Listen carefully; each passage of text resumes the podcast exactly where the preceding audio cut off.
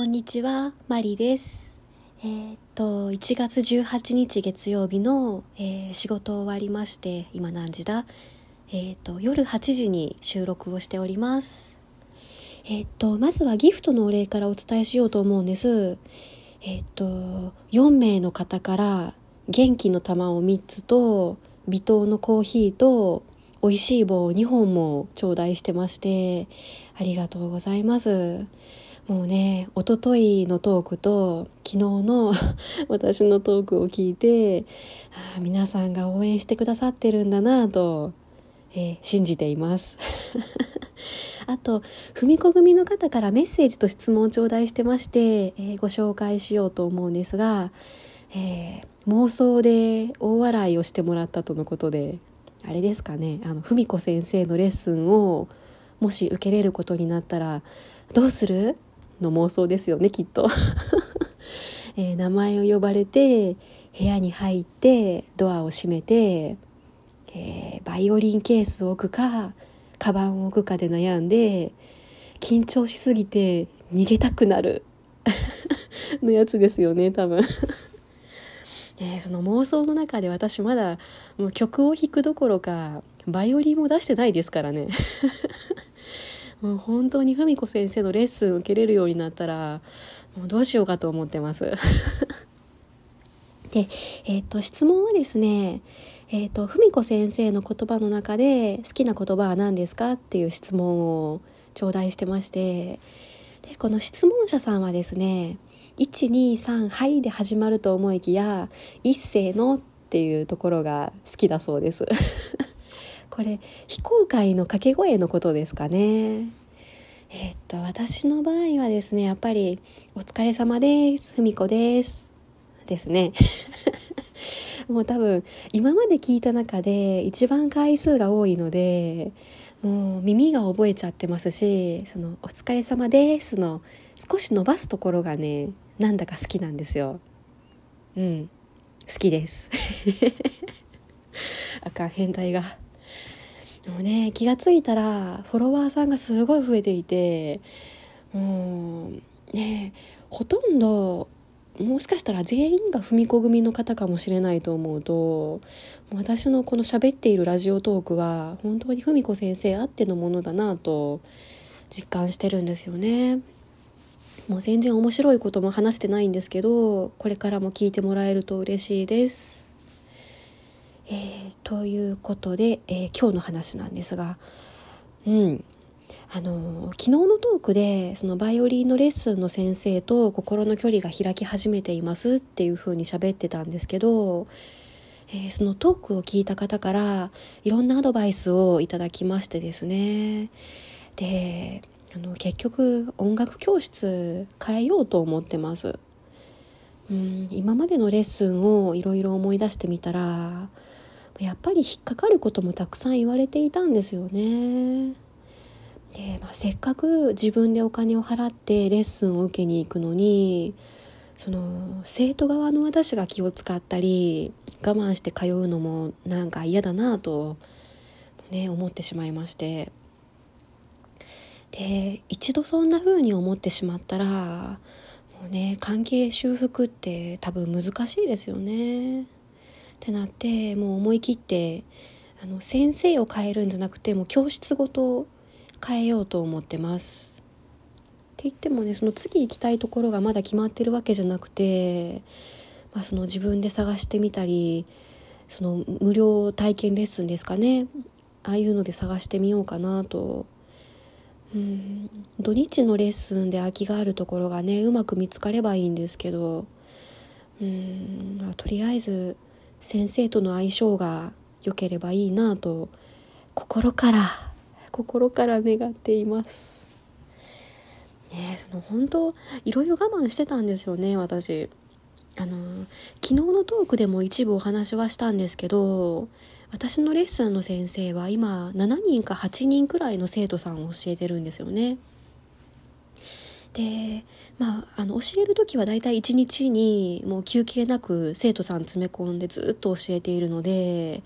その誰に何を言ったかとか誰のレッスンでどの曲を宿題に出したかとかはもう覚えてないのは仕方ないと思うんですよね。でまあそれで当然だと思うんです。なのでその生徒側がある程度きちんとメモを取るのが普通だと思うんです。でまあ私もそう思ってメモを取ってたんですよね途中まで。でその私の先生すごく負けず嫌いなんですね。で私がその前回のレッスンの時に書いたメモを見せても「いや僕はこんなこと言ってないです言うはずがない絶対です」とか言うんですよね。うん絶対って何？いやねどの曲を宿題に出したかも自分で覚えてないのに絶対そんなこと言ってないなんてその自信はどっから来るのかなと思いますよね。でも挙句の果てにマリさんのメモの方が間違ってるんじゃないんですかって人のせいにしてくるんですよ。あもうめっちゃムカつく。めっちゃムカつく。で、まあ、あのその話が去年の11月くらいの話なんですけどね私それがあってからもうメモを取るのやめたんですよ。もうなんかその言った言わないとか絶対言ったとかなんかもうそんな低レベルなことを先生と言い合うのも本当にバカらしいしもうね変なとこで負けず嫌いの先生にも疲れちゃってでまあ今思えばその辺りから先生のこと嫌いだったのかなって。ちょっとうん思って見てます。あとあのこれは他の先生でもあり得るのかもしれないんですけどね。その左指であの指板を押さえる時のその指の可動域のことなんですけどね。その生徒の皆さんが自分と同じように指が動くと思っているんですよね。であの私の場合は中指と薬指の間が開かないというか、まあ、あの開きにくいんですよね。まあ、大人になってからバイオリンを始めた方はもしかしたら結構同じ感じで悩んでいるのかもしれないなと思ってるんですけどで今弾いてる曲でアーセンのドの音と A 線のラの音がこれがあの中指と薬指なんですけどこの間が届かなくて苦労してるんですね。であの開きにくいだけなので3秒ぐらいかけてじわじわ指を伸ばしていければ届かなくはないんですけどただ曲の中で3秒も止めるわけにいかないのであの仕方なくこう指をずらして指の位置をこうずらして弾くようにしてたんですね。でそしたら先生が私のその指の様子を見てなんでできないんだろうって真剣に悩み始めるんですよ。でこうやってみたらどうですか？とかこうやってみてくださいとかこれは開きますか？とかなんかいろいろ言われてもうそれで10分無駄にしたんですよね。うん。ね。人によって手の大きさとかね指の長さとかその柔らかさとかも違うのにもう自分ができることをみんなできると思わないでほしいです。うん。